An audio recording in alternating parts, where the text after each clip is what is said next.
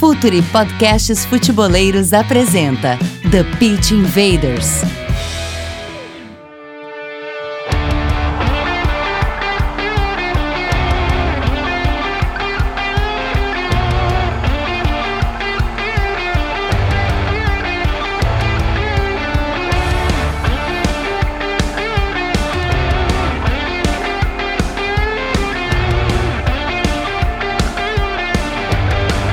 Olá, futeboleiros! Olá, futeboleiras! Futuri Podcasts Futeboleiros apresenta The Pit Invaders, episódio 112. Futuri agora é Instat. Instat é Futuri, a maior fornecedora de dados, vídeos e estatísticas do mundo, agora abastece e potencializa nossas análises. Quem nos acompanha já notou que estamos usando muito a maior plataforma de dados de alta performance para clubes e profissionais nos nossos conteúdos. Muito obrigado pela confiança, Instat! Também com a nossa parceria de sempre, Editora Grande Área. Sejam bem-vindos ao Clube da Grande Área, cupom de desconto vitalício, conteúdos exclusivos por e-mail, novidades em primeira mão, sorteios de livros e muitas vantagens para quem se cadastra no editoragrandearea.com.br. Estamos no ar em mais uma invasão futeboleira pelo SoundCloud, iTunes, Deezer, Spotify e pelo www.futuri.com.br.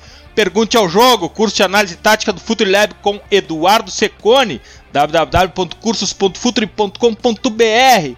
Hora da conexão com nossos invaders. Gabriel Correia, dali Gabriel. Dali Dinho, primeira coisa é falar sobre o Instat, né, cara? É, é gratificante demais. A gente já falou que esse mês de outubro tá sensacional pro Futre, então é uma parceria assim que tenho certeza que será muito longa com os nossos amigos russos. E enfim, e o tema de hoje é muito bacana: zagueiro é um troço maravilhoso porque existem muitos tipos de zagueiro, então vai ser muito legal falar sobre isso. Demais, cara. Assim, Stat é fantástico. Eu me perco cada vez que eu faço login na, na plataforma da Stat. Myron Rodrigues, o cara do Calcio Pizza. Dali, Myron. E aí, presidente, e aí, Gabriel, tudo bem? Ah, o Stat aí que tu falou, meu brinquedo, né? Eu, já, já, eu gosto bastante ali, me perco porque é muita coisa. Outubro tá fera o debate de hoje sobre zagueiros é mais legal ainda porque, como um filho do futebol italiano, quase como eu me identifico, é muito importante ter zagueiros bons lá, né? Então vamos que vamos. Myron, como é que você está virando em Stat mais Futebol Manager 19? O que, que você está fazendo na tua vida? Ah, ah, futebol, né? E, e, final de semana, daí se divertir um pouquinho, tomar uma impressão com os amigos. Mas, mas vai dar, vai dar. Vai dar tudo certo, né? Claro, claro que vai dar. Bom, Invaders, uma honra ter aqui de volta André Fury, apresentador dos canais de ESPN, colunista do Lance, editor da Grande Área e Invader. Dali, André, bem-vindo de volta ao Futuri, cara.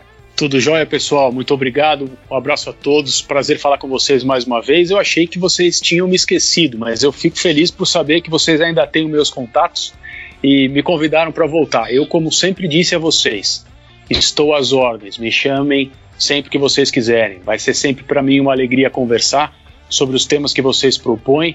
Eu continuo ouvindo os podcasts, continuo acompanhando vocês e continuo sempre à disposição. Que demais, que bom ouvir isso. Vamos lá, Invaders, vamos conhecer os centrais da próxima década.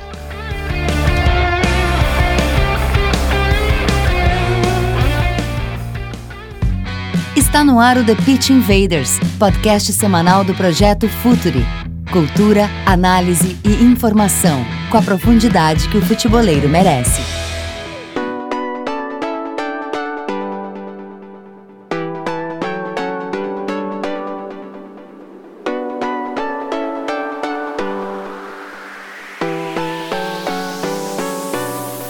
Novas configurações, novas estratégias, novas funções, novos modelos e novas atribuições. Vamos falar hoje dos centrais da próxima década. Que precisam os zagueiros contemporâneos para se adequarem ao jogo desse fim da segunda década do século 21. Eu tenho notado, e os invaders também com absoluta certeza, nos jogos das principais ligas, dos grandes times, ah, no Brasil um pouco mais difícil, mas também dá para notar alguma coisa, a distância da linha de defesa onde os centrais se posicionam aumentou. Se antes eles se posicionavam a vamos lá, 15, 16, 17 metros da linha de fundo, hoje tem time que joga a 40 metros da linha de fundo, André. Isso é um posicionamento inicial que altera tudo no biotipo, no mental, na atenção, na posição corporal de um zagueiro, não é verdade? Sem dúvida nenhuma. E você tem razão. É, hoje em dia, no futebol que nós temos a, a felicidade e privilégio de acompanhar, especialmente fora do Brasil, né, falando especificamente dessa questão da distância da, da, da, primeira linha, né, quer dizer, a última linha, dependendo do, do, da ordem do nível de orientação, mas a linha de zagueiros em relação à própria área ou à própria linha de fundo, é, ainda no futebol brasileiro a gente não tem a oportunidade de ver isso com tanta frequência.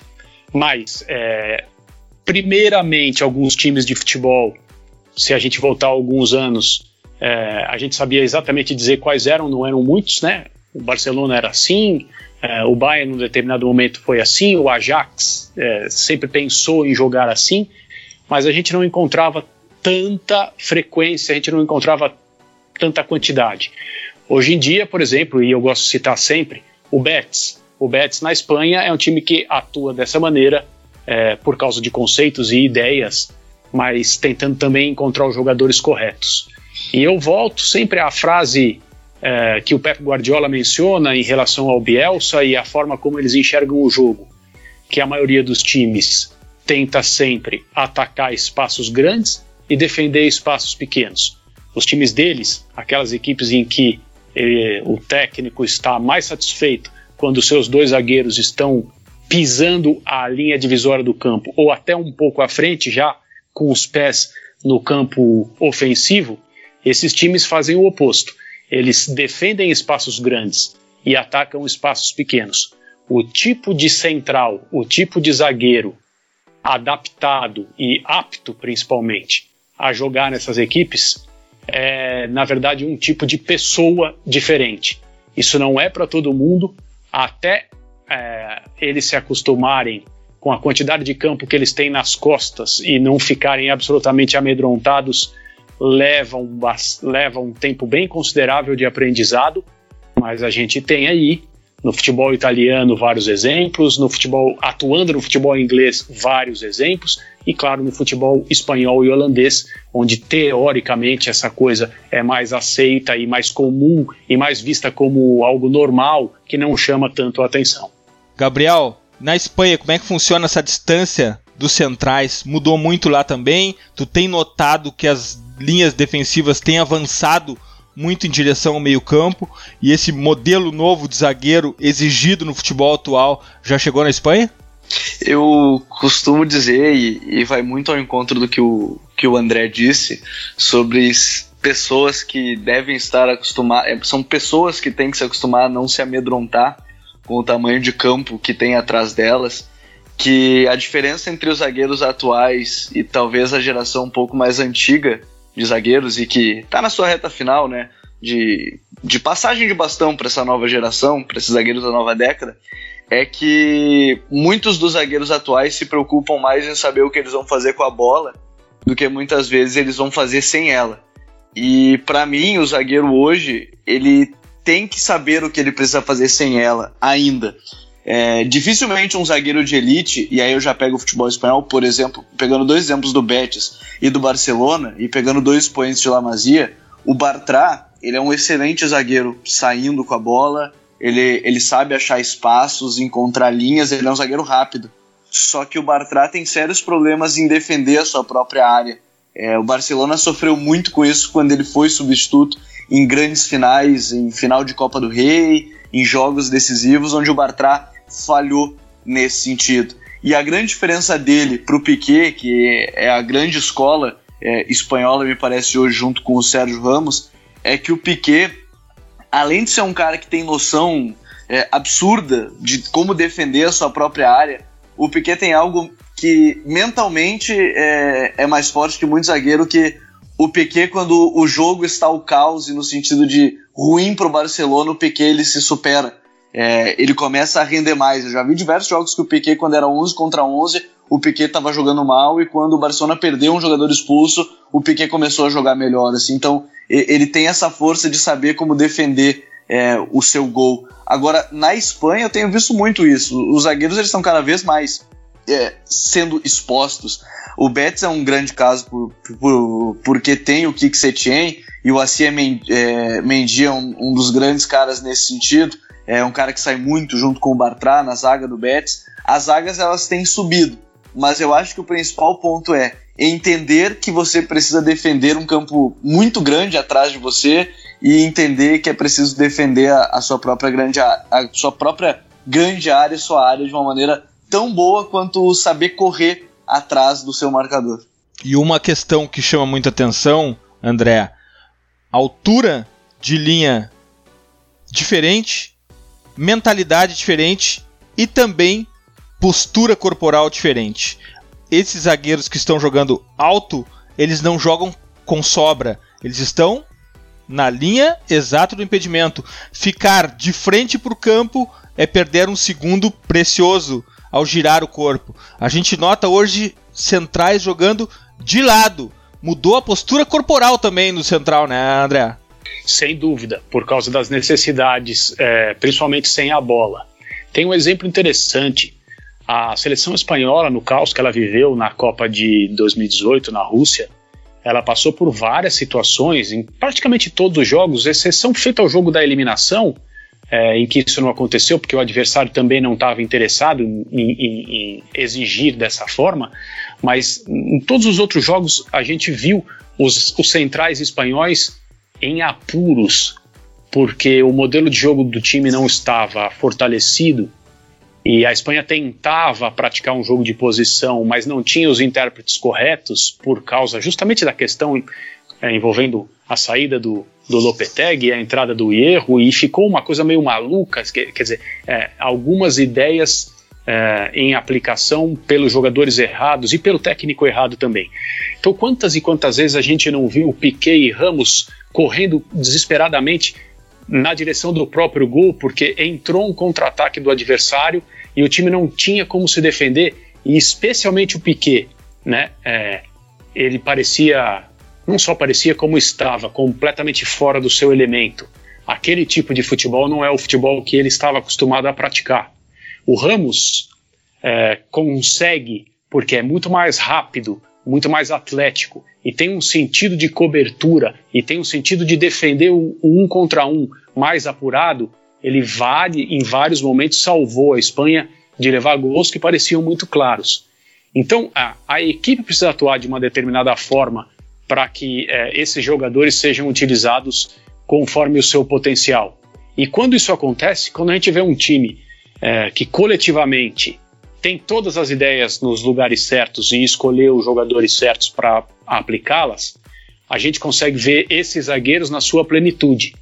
Porque o time, o time aprende a se defender de uma outra maneira, não deixa de correr os riscos que são absolutamente inerentes a essa forma de jogar por causa do campo que fica para trás desses jogadores, mas eles comandam e é muito bonito de ver, porque você percebe aí a coragem é, que é necessária para um, um defensor jogar de central nesse modelo.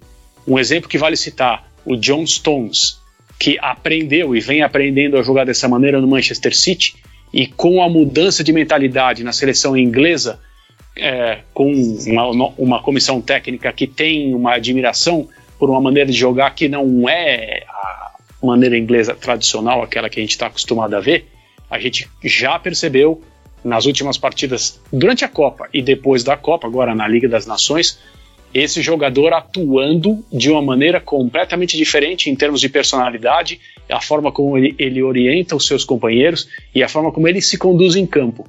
Em relação aos primeiros jogos do Stones no Manchester City, quando ele falhava demais, quando ele em determinados momentos não sabia como se posicionar, não sabia a, a, a adaptar essa postura corporal às necessidades que ele tinha e que a própria equipe tinha, a gente tinha até dúvidas, né? Será que ele vai conseguir?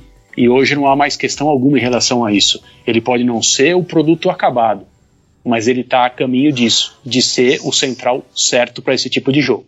E outra questão muito importante, André, já que tu chegou nesse ponto, vamos levar a conversa por aqui, porque essa necessidade, além de do que a gente já falou agora, uh, postura corporal, velocidade, mentalidade, temperamento, sentir-se confortável com a bola. Esse é um aspecto que se via de maneira rara, isolada. Ah, um jogador que sabe jogar, que o outro.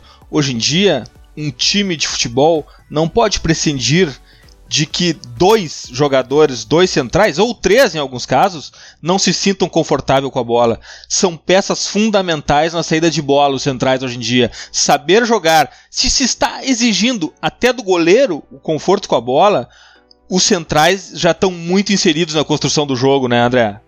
É, exatamente. O que você falou agora no final é, é, é, é perfeito. Esse é o retrato. Quer dizer, se essas equipes fazem questão por iniciativa própria do seu treinador e por um também um desejo de praticar esse tipo de futebol, então, se elas querem construir os seus movimentos ofensivos a partir do próprio gol, da própria área, é, e se exigem que o goleiro tenha esse conforto, não só esse conforto, eu acho interessante a gente tocar nesse assunto, porque a questão do goleiro jogar com os pés já está também muito, muito forte aqui no Brasil. Então não é uma questão do goleiro estar confortável com a participação no início dos movimentos ou quando eles são reiniciados para que o espaço possa ser criado e esse time que está saindo com a bola possa é, movimentar o adversário da maneira que lhe interessa. Não é uma questão apenas de estar confortável, é uma questão de ter o desejo de fazer isso. Então, os goleiros que melhor se a, a, adaptam, melhor se encaixam nesse modelo, são aqueles goleiros que se enxergam de fato como um jogador de linha que também joga com as mãos. Existe uma diferença muito grande em relação a é, ser um goleiro com o qual o time pode contar na hora de recuar, na hora de reiniciar jogadas, ou ser um goleiro que, com autoridade, inicia ou reinicia esses movimentos. E se você precisa de goleiros assim, você precisa de centrais que sejam isso até de maneira mais exacerbada, em relação à coragem e o desejo de ter uma participação ativa no início das jogadas.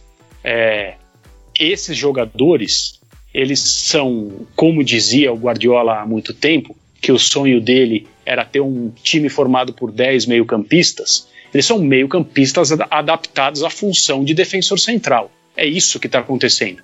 Né? Se a gente tinha há algum tempo uh, o hábito de de ter a nossa atenção chamada quando a gente percebia no setor de meio de campo dos grandes times do mundo aqueles jogadores que pareciam ser primordialmente de marcação, mas participavam ativamente das jogadas e da construção ofensiva, a mesma coisa já acontece há muito tempo com esses jogadores que estão lá mais, mais atrás. São os jogadores de função defensiva primordial, mas que têm todas as capacidades e toda a necessidade pelo modelo de serem jogadores de ataque.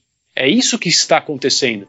Sem falar, e eu tenho certeza que a gente vai abordar isso daqui a pouco, nas questões que deixaram de ser importantes. E aí tem um problema. Um, um aspecto que deixou de ser importante é a altura. Né? Nós hoje encontramos defensores centrais que não são aqueles caras especificamente colocados nas equipes para a jogada aérea, a defesa pelo alto e também o ataque nas bolas paradas e tudo mais. O Mascherano jogou de central no Barcelona durante muito tempo. O Sérgio Ramos é um cara de uma impulsão gigantesca e ele é muito aliás, bom no aéreo. Aliás, mas, André, mas, ele aliás, não, mas ele não é esse André, cara tão alto. André, só te interromper, só para não deixar passar esse ponto. O Barcelona se dá muito bem com volantes de central. Inclusive, mais até do que com zagueiro-zagueiro, né? Sim, exato. O, o Mascherano, quando fala do período dele no Barcelona, ele diz com todas as letras que é, ao ter, ao aceitar mudar de posição, porque ele sempre se enxergou como um meio-campista, ao aceitar jogar no Barcelona como central, ele teve que reaprender o futebol. Ele fala isso. E ele diz que a, a, as coisas demoraram um pouco para entrar na cabeça dele e ele achou em determinados momentos que não ia conseguir mas conseguiu. Ele teve uma passagem muito boa pelo Barcelona jogando como, como central, iniciando movimentos, fazendo tudo o que precisa fazer. É claro, em alguns momentos ele se via em desvantagem.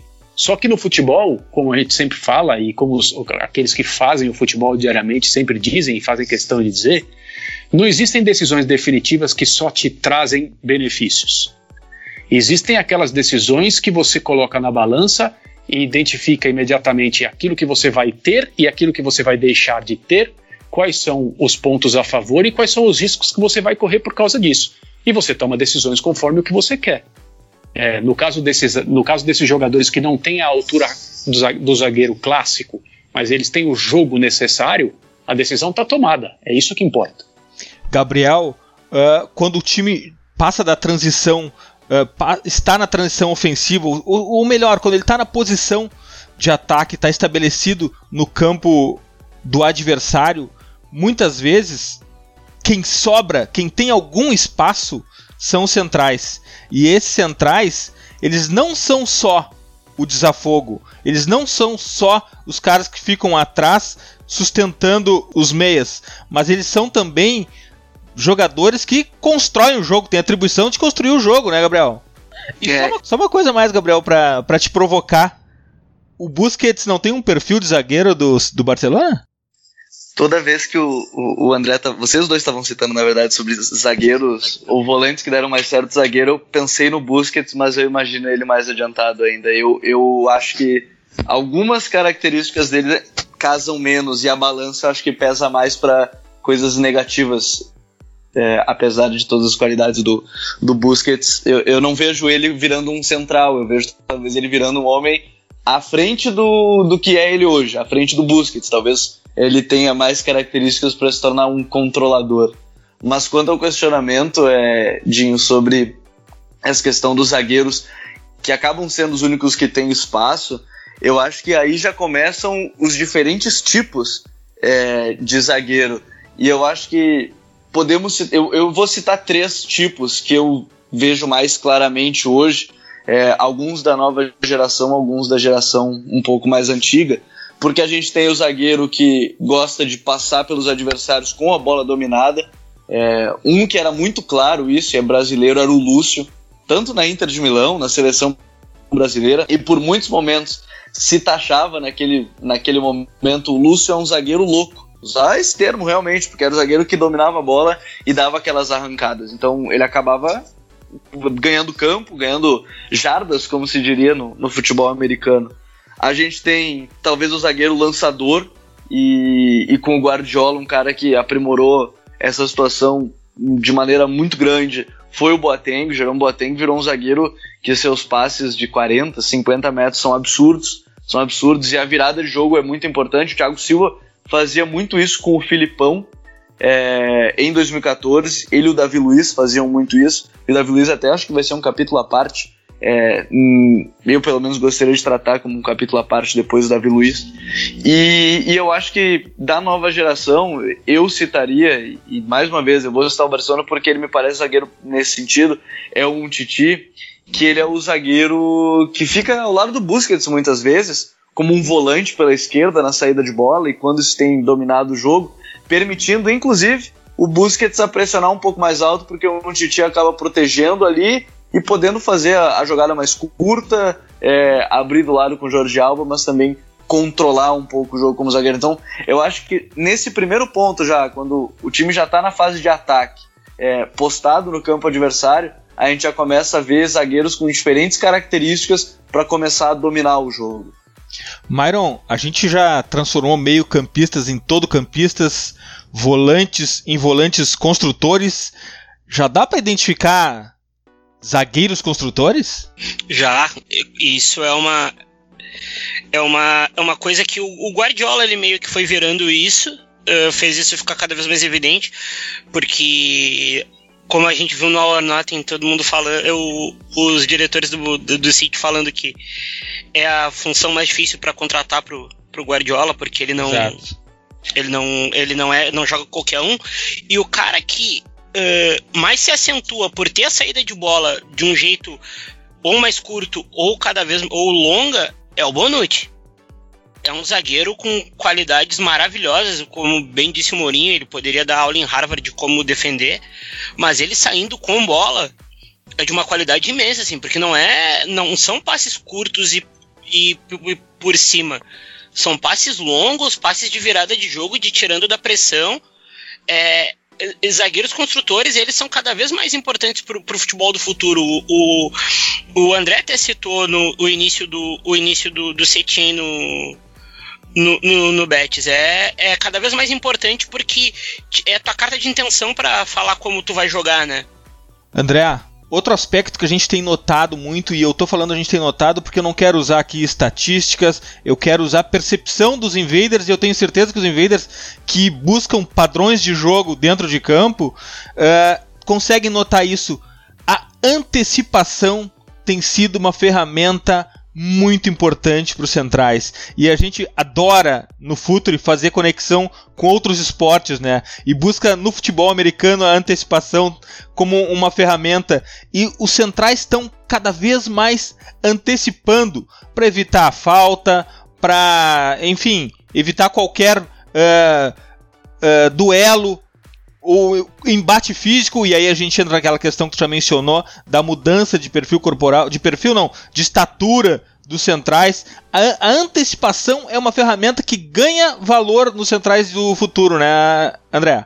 Porque ela é, é ela é absolutamente vital para que esse modelo de futebol tenha sucesso. Né? É, e, primeiro porque existe aquele conceito antigo já, é, independentemente de como a equipe uma determinada equipe joga futebol, né? Esquece a questão de estilo, se é reativo, se é de posse, esquece isso. Aquelas equipes que antecipam mais, precisam desarmar menos e conseguem ser superiores defensivamente aos seus adversários. Esse é um ponto. Mas isso acaba sendo mais importante a partir do momento em que você, como eu disse agora há pouco, tem que defender uma área de campo que é muito grande. Então a bola realmente é, não, é, é muito melhor que você corte os corredores de passe, que você esteja no momento certo para interceptar um passe perigoso. Muito mais vantajoso você fazer isso do que você partir para o desarme ou você se encontrar numa situação de um contra um com tanto campo assim. É por isso, por exemplo, que nos jogos de Champions League do ano passado e também no campeonato inglês, o Liverpool do Klopp teve vantagem sobre o City do Guardiola, porque é, o time do City não conseguiu, na maior parte do tempo, se antecipar e, com, e de, de alguma maneira controlar os três jogadores de ataque do Liverpool que são tão rápidos, se movimentam tanto, são tão inteligentes e demoram tão pouco para, a partir de uma interceptação, a partir de um desarme intermediária, chegar à área adversária. O Guardiola foi buscar o Laporte no Atlético Bilbao justamente porque ele é um jogador de reações muito rápidas e de leitura de jogo muito boa. Ele é um cara de muita antecipação. Na próxima vez que o pessoal que estiver nos ouvindo tiver a oportunidade de ver um jogo do City com o Laporte em campo, é muito legal prestar atenção na quantidade de bolas que ele antecipa. Ele não é tem claro choque, né? É, e, né? exato. Tem é, pouco desarme, ele vai bem pelo alto, aquela questão toda. Ele sai jogando bem, ele é um jogador corajoso, ele é ousado, é, mas ele não vai para o choque. Em termos de posicionamento, a questão espacial, ele é muito bom. E isso é uma coisa que se podia identificar nos momentos iniciais da carreira dele, até quando ele passou a fazer um pouco mais de sucesso. Então, é, a questão da, da antecipação é absolutamente vital. Vital para que você controle o seu adversário a partir do momento que você joga assim. Myron, o outro aspecto que impacta diretamente na atuação dos centrais é que muitas estratégias colocam o time defendendo com menos. Isso significa duelos individuais com os centrais, velocidade, choque, uh, enfim, é um aspecto que também se apresenta muito nos jogos hoje em dia. Atacante central no mano, um contra um, Myron. É como eu costumo brincar que vira uma briga de facas, né? Tu tem que ter mais uh, jogo de cintura do que o outro. Os zagueiros eles precisam ser mais móveis e também tem um fator uh, desse jogo de mano contra mano que a gente esquece de falar, que é o fator uh, mental da coisa toda. O zagueiro ele tem que ter, ele tem que estar um passo à frente, um, um segundo à frente de todo atacante. E o choque do, do zagueiro, da postura corporal, ele tem que estar tá em dia, ele tem que estar tá com o olho muito atento para ler o espaço que ele vai que ele vai marcar, né? Um zagueiro que eu acho que domina muito isso é o Boateng do, do Bayern. É o, é o Van Dijk, que na minha opinião hoje eu considero o zagueiro mais completo de todos, assim, porque ele consegue englobar tudo. E, e, e, é um skill pro zagueiro do futuro, assim, porque a gente tá uh, vendo um futebol ele cada vez mais compartimentado em alguns aspectos, principalmente ofensivos. Aí os zagueiros e defensores como um todo, eles ficam mais expostos ao jogo. E aí o zagueiro precisa ser cada vez mais mais mais completo e cada vez com a cabeça mais fria para jogar. Saca? O Laporte é um que se enquadra muito no, nesse modo. O, o, o André foi extremamente feliz em falar da antecipação, mas o mano a mano aí, aí começa aí a gente já começa a ver zagueiros uh, entre aspas não tão refinados assim mas extremamente bons que são maravilhosos de embate que é o José Maria Jimenez dos jovens. Se a gente for pegar dos mais velhos jovens hein, Myron, jovens com duas copas do mundo nas costas. Sim duas e um garoto. Uh, aí a gente vê zagueiros já Uh, não tão refinados com bola, mas extremamente bons nesse mano a mano. Eu acho que dos jovens, assim, o José Maria é o que mais domina isso, sabe? Porque ele é um, ele é um assassino, ele é no melhor, no, se existe um sentido bom nessa palavra, ele é um assassino, ele consegue controlar os atacantes no, no embate. Eu, eu, sou muito fã dele uh, nesse sentido. Quem são os grandes centrais do futuro que, tu, que, tá no teu, que estão no teu radar, Gabriel? Hoje, e, e a gente falava, até quando a gente escrevia sobre essa pauta, quais zagueiros a gente vai falar sobre ou quem a gente vai citar. Hoje, para mim, um grande expoente é, é o, o Delight, o zagueiro do, do Ajax, porque eu acho do que Ajax. ele engloba ele engloba a coragem. No jogo contra o Bayern, ele teve muito disso no mano a mano com o Lewandowski. É, eu acho que ele tem alguns problemas de defender o, o seu espaço, mas ele é muito rápido ele tem um poder de recuperação absurdo para um garoto de 18 anos e ele é o capitão do time, né? Então isso mostra como ele é um zagueiro frio e um líder que, que a gente tem falado. Eu acho que o Myron pode falar melhor sobre o outro que está na minha lista, que é o Skriniar, zagueiro da Inter de Milão. Eu acho que ele é outro expoente de zagueiro que talvez não seja o mais refinado com a bola, mas. Tem, tem um highlight, tem um highlight rodando dele contra Coutinho, que é simplesmente fantástico. Perfeito. Perfeito, Exato.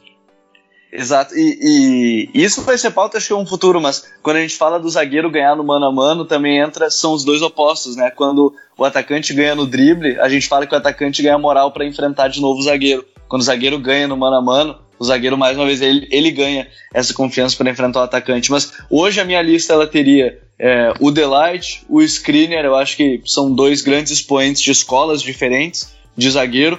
E junto, e, e eles estão nessa transição já para mim, o Rafael Varane, para mim foi o melhor de defensor do, da Copa do Mundo de 2018, foi um dos melhores jogadores do mundo pelo contexto inteiro é, de 2018 para mim, junto com o Titi, que também fez dupla de zaga, né, com, com o próprio Varane, e o Virgil van Dijk, acho que são cinco zagueiros, se eu tivesse que escolher cinco hoje para fazer um plantel de, de zagueiros, eu acho que eu colocaria esses cinco na minha lista.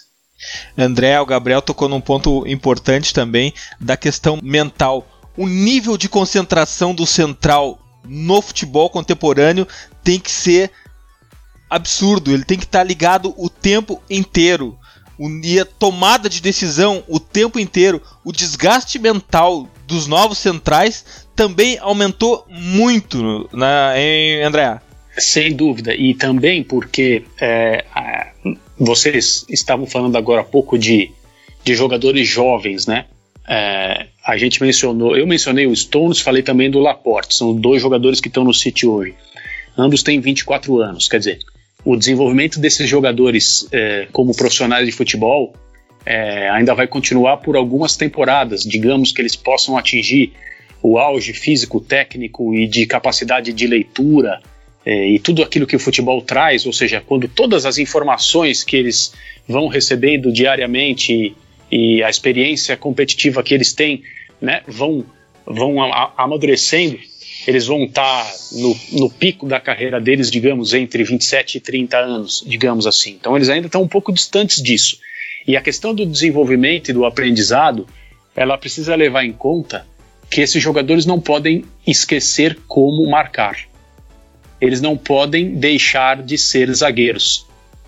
Essa é uma coisa, é uma situação que parece é, contraditória, eventualmente paradoxal, porque se a gente está falando sobre jogadores de meio de campo atuando na zaga, iniciando movimentos com a bola nos pés o tempo todo e contando com o sistema de cobertura que evita que a bola escape na maioria das vezes, quer dizer, então eles não têm mais funções defensivas. A questão defensiva ligada a eles é apenas a situação, é, é apenas a região do campo que eles ocupam, porque eles são a última linha de defesa. Não é bem isso, né? É, um dos maiores entusiastas do jogo de posição e tal, o Paco Remes, que já teve trabalhos bons, trabalhos ruins, mas continua sendo um obsessivo por, pelo futebol de posse, que é sempre ter a bola. Ele, ele costuma dizer isso. Os jogadores não esses jogadores não podem esquecer que eles têm que marcar. Eles têm que saber marcar, eles têm que aprender a marcar. A questão é que jogando dessa forma, tão longe do gol e com, e com pouca cobertura, eles têm que marcar melhor. E é por isso que a questão, a questão mental em relação a eles é tão complicada também. E, de novo, aí é, é daí que vem a afirmação de que esse tipo de futebol não é para todos. Porque existe, uma, existe um aspecto pessoal que é muito importante nisso. É, a gente falou disso no começo da nossa, da nossa conversa hoje. Então, é, é, é preciso saber marcar, é preciso saber ser zagueiro, mas não só isso. E embora a, na maioria das vezes os times que são bem sucedidos jogando dessa forma, a bola, a bola passe a maior parte do tempo com essas equipes, então assim, jogam mais do que defendem, eles não podem deixar de marcar. É a grande diferença, eu acho, né, André, do zagueiro que a gente acaba brincando, dizendo que é o zagueiro de elite, pro zagueiro que acaba indo bem em, em certos momentos, né? Exato.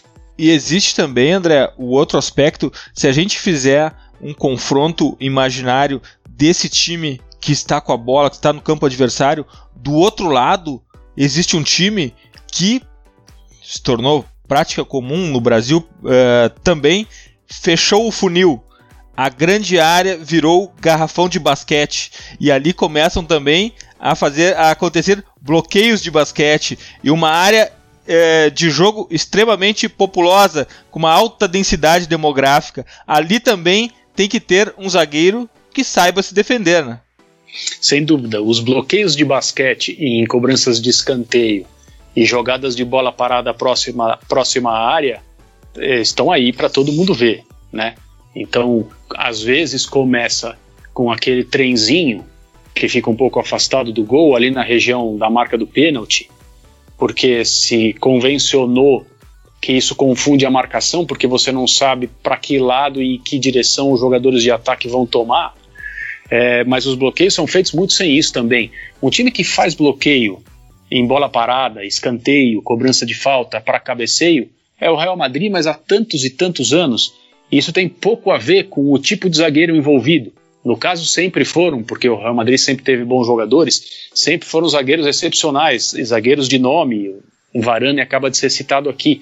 Mas de tantos e tantos gols que o Sérgio Ramos já fez de cabeça, muitos deles foram resultados de bloqueios de basquete feitos dentro da área em que o, o marcador dele parou num muro e ele ficou livre para finalizar a jogada. Verdade. Myron, a gente tem uma boa safra. Safra não, porque já falei para vocês que safra depende de plantar, adubar, colher. Mas a gente tem uma boa geração de centrais jogando o Campeonato Brasileiro, né? Eu, eu gosto bastante dos do centrais, assim. Eu gosto muito do Messias, porque é um, é um moço forte, um portento físico, assim. Ele, ele é. Ele é corajoso nos duelos também. Eu gosto do Adair Militão, apesar de ter jogado pouco como zagueiro aqui, já ter já tá na Europa. É um cara que sai muito com a bola. Eu gosto muito está da Está na Europa, está na Europa e está impactando muito como lateral também. Sim, jogando de zagueiro ou lateral. Ele, ele perdeu um desarme até agora com seis ou sete rodadas de campeonato português. Eu gosto muito da dupla de zaga flamenguista Tuller e Léo Duarte. Porque eles englobam duas coisas que eu considero importantíssimo para zagueiros assim. O Léo se denota muito por ter o jogo aéreo fortíssimo, tanto ofensivo quanto defensivo, não é um cara lá dos mais altos. O Tuller é um cara muito bom de duelo, muito bom de duelo, e os dois de muito toque. Esses são os zagueiros que eu mais gosto uh, dos jovens brasileiros, assim. Porque, e não. E se eu não me engano, eles não têm histórico de categoria de base. Saca? A gente, a gente na, na categoria de base brasileira, a gente convocou Lianco, que hoje tá na Itália e não tão bem assim. Uh, mas são meninos de muito talento, assim. O Messias já é um pouco mais maduro porque chegou tarde na base. Mas eles são as minhas apostas, assim, eu gosto bastante deles. E é, Jeromel e Kahneman, e essa dupla, Mário? É, são, é, é, uma, é, é, a dupla que a gente tava falando do embate do duelo 1 para 1 porque o Grêmio usa muito o encaixe.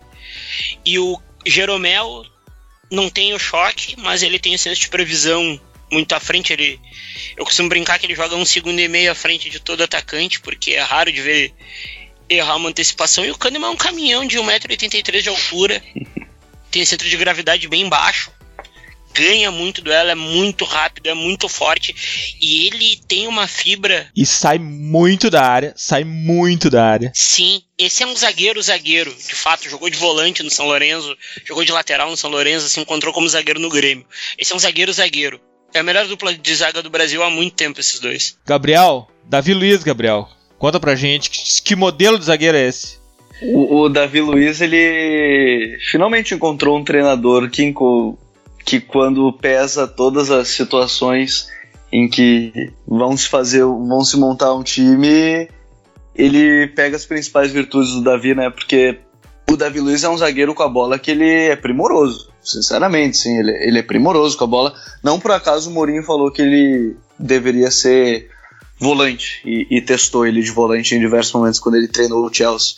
Mas talvez o último grande momento do, do Davi antes de ir para o Chelsea tinha sido com o Laurent Blanc no, no PSG, que também era um time propositivo, mas num futebol onde a competitividade entre si, comparado dentro do PSG, não era tão grande. É PSG contra o resto. E na Inglaterra, num futebol de transição, velocidade, força física e o que a gente vem falando sobre o choque, o Davi Luiz tem seríssimos problemas. Seríssimos problemas quando principalmente ele jogava num time que atuava muito em transição, que era o Chelsea. Só ele que é um zagueiro que não defende a área, né, Gabriel? Nem um pouco, nem um pouco. Ele sempre foi um problema. Tanto que a melhor temporada dele no Chelsea é quando se joga com três zagueiros, ele é o zagueiro da sobra. Hum. E nessa temporada que ele é o quarto zagueiro, junto com o Rudiger, os dois constroem muito porque o Chelsea constrói. Porque o Chelsea quer que seus zagueiros construam. É, se antes o Chelsea não precisava disso, não queria, hoje quer. E eu acho que o, o mais interessante da Davi Luiz é entender que no contexto que ele está inserido hoje, ele é um baita de um zagueiro. Mas um baita de um zagueiro para a criação. Mas é entender que ele tem sérias deficiências também defensivas. Mas na balança para o Sarri, que é o treinador do Chelsea, ele é muito importante porque ele cria muitas situações, porque com a, com a bola nos pés, o Davi Luiz ele é realmente muito acima da média. André, o Tite pode contar com centrais de classe mundial? Bom, a gente falou agora há pouco do Jeromel, né? O Jeromel tem 33 anos. Eu entendo que ele seja o principal zagueiro brasileiro hoje. E eu tô, aí eu tô contando tudo aquilo que eu falei em relação ao, ao amadurecimento dos jogadores que são mais jovens aí, despontando como, como pessoas para jogadores para a gente prestar mais atenção uh, na elite do futebol, digamos assim. Mas é, o Tite não precisa é, se concentrar apenas, felizmente, no, nos jogadores que estão disponíveis no futebol brasileiro, né? Ele vai buscar os brasileiros que têm destaque em qualquer lugar. No trabalho de observação da comissão técnica, a equipe dele, na CBF, para a seleção brasileira. Eu não acho que, que, o Brasil tem problemas com relação a zagueiros, independentemente de um cara como o Davi Luiz, por exemplo, que acabou de ser mencionado, dividir opiniões. É, um cara que já foi chamado de, de jogador de zagueiro de playground, né, jogador de playground pela, por alguns veículos de, de mídia inglesa, e por não conseguirem é, necessariamente entender que ele funciona num determinado tipo de jogo é, em que algumas obrigações são executadas por outros jogadores para que ele possa se encaixar de uma maneira a não prejudicar a equipe, sempre na balança que o treinador faz, como o Myron acabou de dizer. De dizer. É, ele divide opiniões, o Thiago Silva divide opiniões, e nós temos gente jovem surgindo, como os dois zagueiros do Flamengo mencionados agora há pouco. E se a gente talvez abrir um pouco o leque é, para um, um pessoal mais jovem, é, que já deu mostras é, de que merece a confiança, merece uma, uma atenção um pouco maior, a gente vai encontrar outros nomes.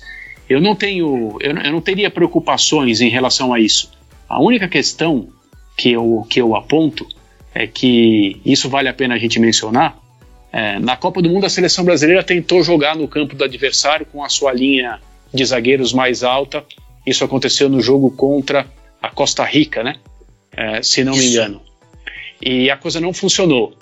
Porque naquele dia o Tite tentou uma solução para a famosa linha de defensores que o Brasil enfrentaria, sem conceder espaços para os jogadores de lado, aquela questão toda. E o Tite tentou fazer algo diferente e acabou não dando certo porque os comportamentos para jogar dessa forma não estavam maduros e eles precisam estar.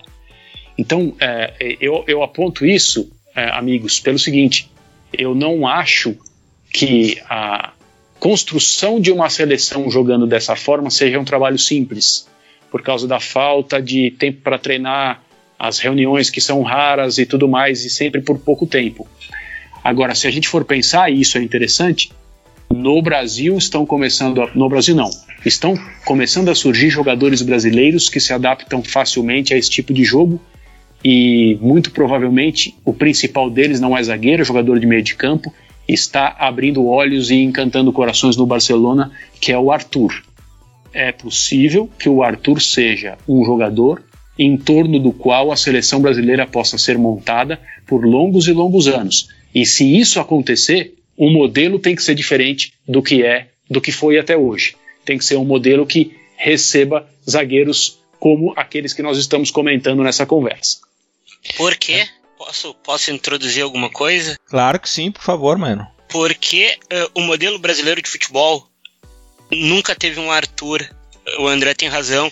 Eu não, e, a gente, e a gente esquece aqui, quando a gente fala de futebol brasileiro, a gente esquece que o futebol brasileiro ele é moldado a contra-ataques. E o, e o Arthur não é um jogador de contra-ataques.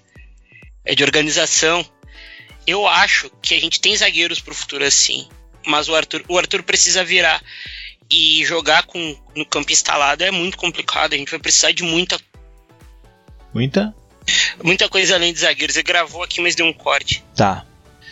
André, a gente tem o orgulho de a cada dia receber mais e mais invaders, mais e mais vendors que chegam, que começam a entender o futebol de uma outra maneira, que começam a, a se acostumar com a forma futura de falar futebol. Para esses, então, eu vou te fazer uma pergunta, já que para quem é invader há mais tempo tem a resposta, mas nessa cultura brasileira do camisa 10, da magia, do cara que faz três gols e aparece nos gols fantástico. Zagueiro dá pontos? É, então, nessa maneira de olhar, é, o, digamos assim, é, eu, o que eu estou querendo dizer é o seguinte: nessa maneira de ver o futebol, muito, muito individualista, que presta atenção no cara que é o último a tocar na bola antes dela morrer no gol do adversário, é, os zagueiros eles só serão lembrados quando eles forem para a área na cobrança de escanteio e a gente observar aquela imagem antiga do cara atravessando o campo de uma área a outra, se posicionando para teoricamente ter mais chance porque é alto ter boa impulsão de fazer um gol de cabeça. Né? E, e, não é, e não é isso. Tudo que a gente está conversando aqui não passa por isso. Nós estamos é, falando sobre algo que é completamente diferente porque leva em consideração a capacidade de jogo que esses atletas têm para iniciar as jogadas que vão terminar no gol adversário.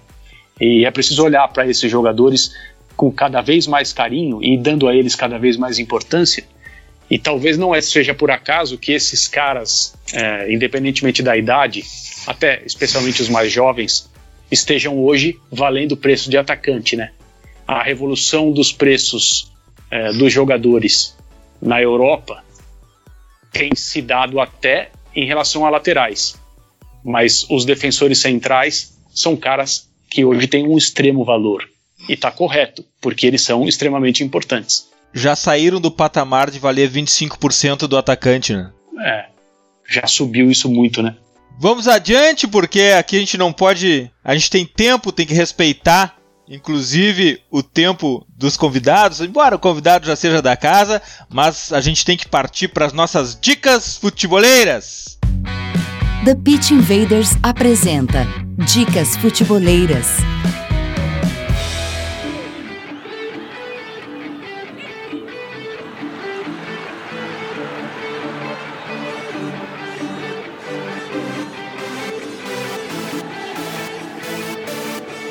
Bom, a minha dica futeboleira tá muito perto de uma pauta que eu tô correndo atrás há muito tempo.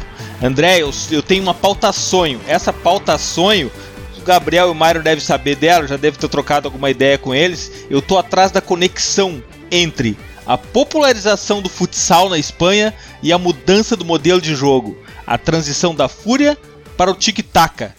Eu ainda vou achar esse elo perdido, mas enquanto eu não acho, a minha dica é um link da, sens da sensacional revista Panenka.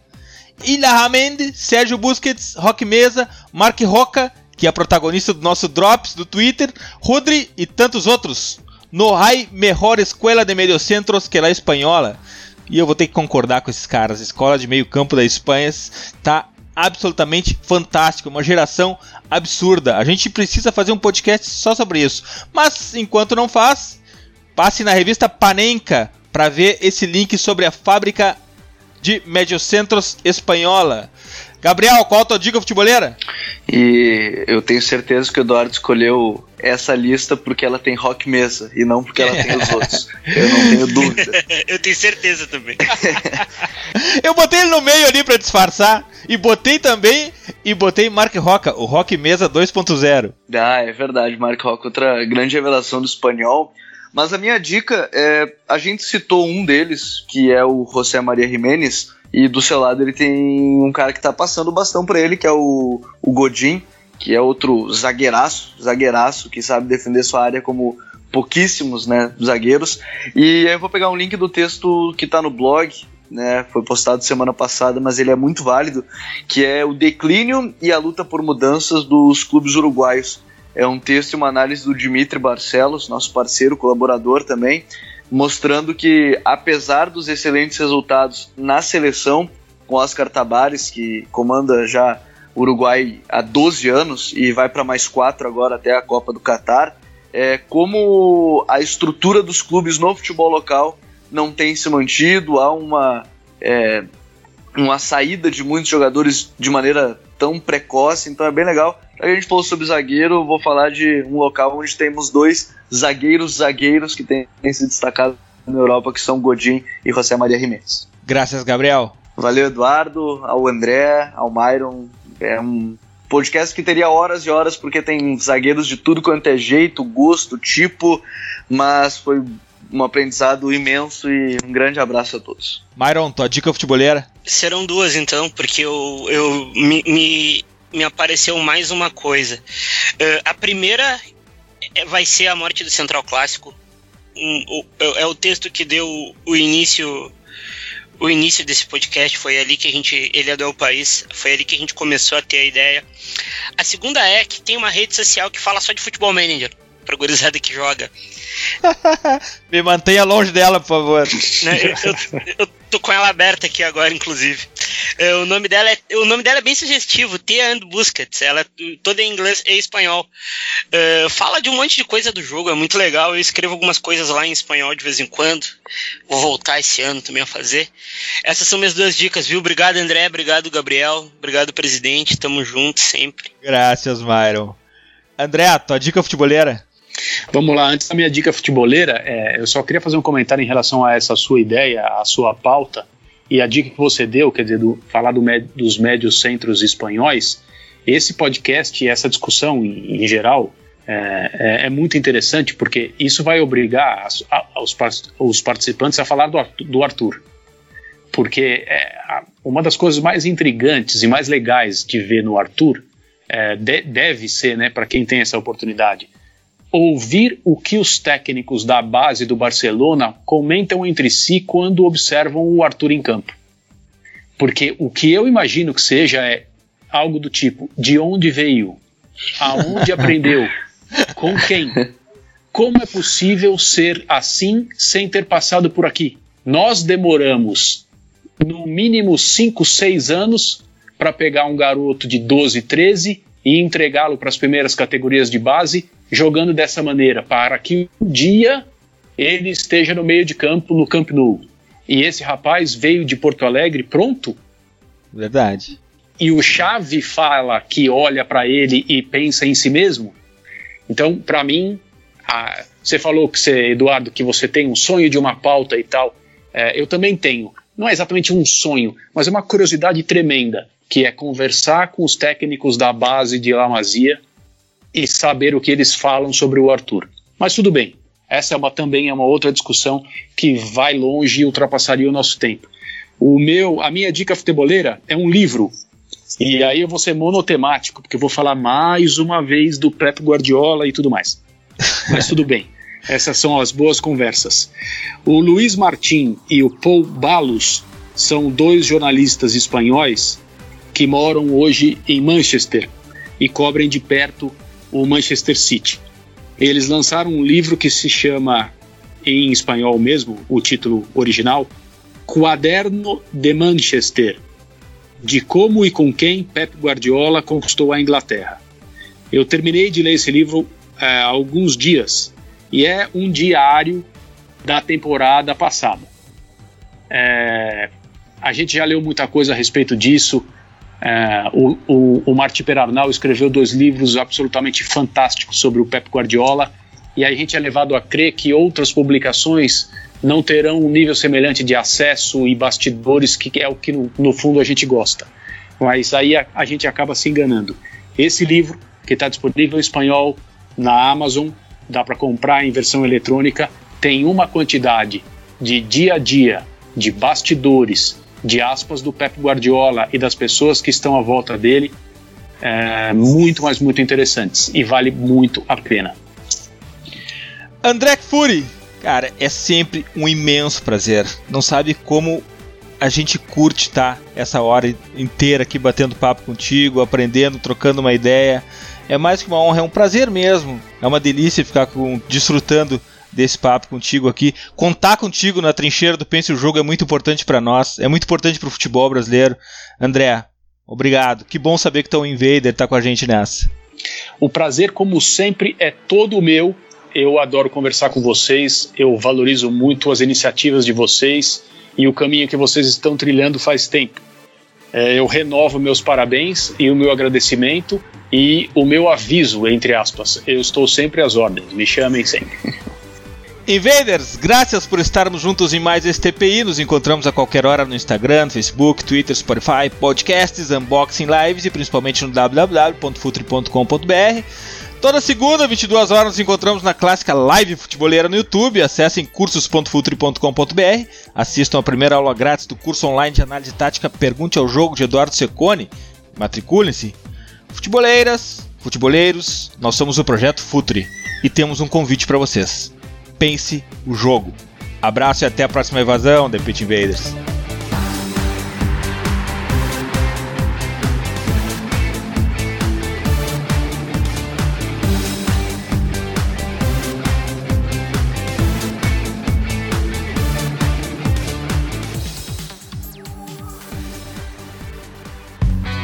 Projeto Futuri apresentou The Pitch Invaders. Acesse www.futuri.com.br. Pense o jogo.